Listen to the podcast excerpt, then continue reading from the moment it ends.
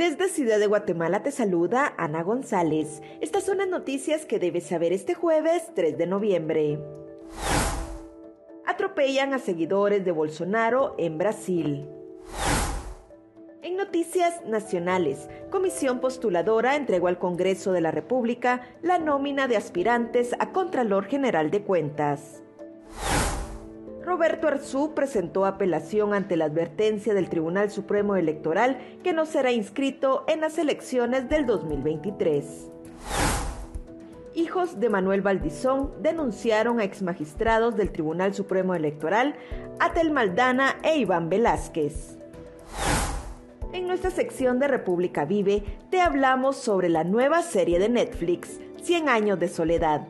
También te contamos sobre los principales hechos históricos que marcan las efemérides de este 3 de noviembre.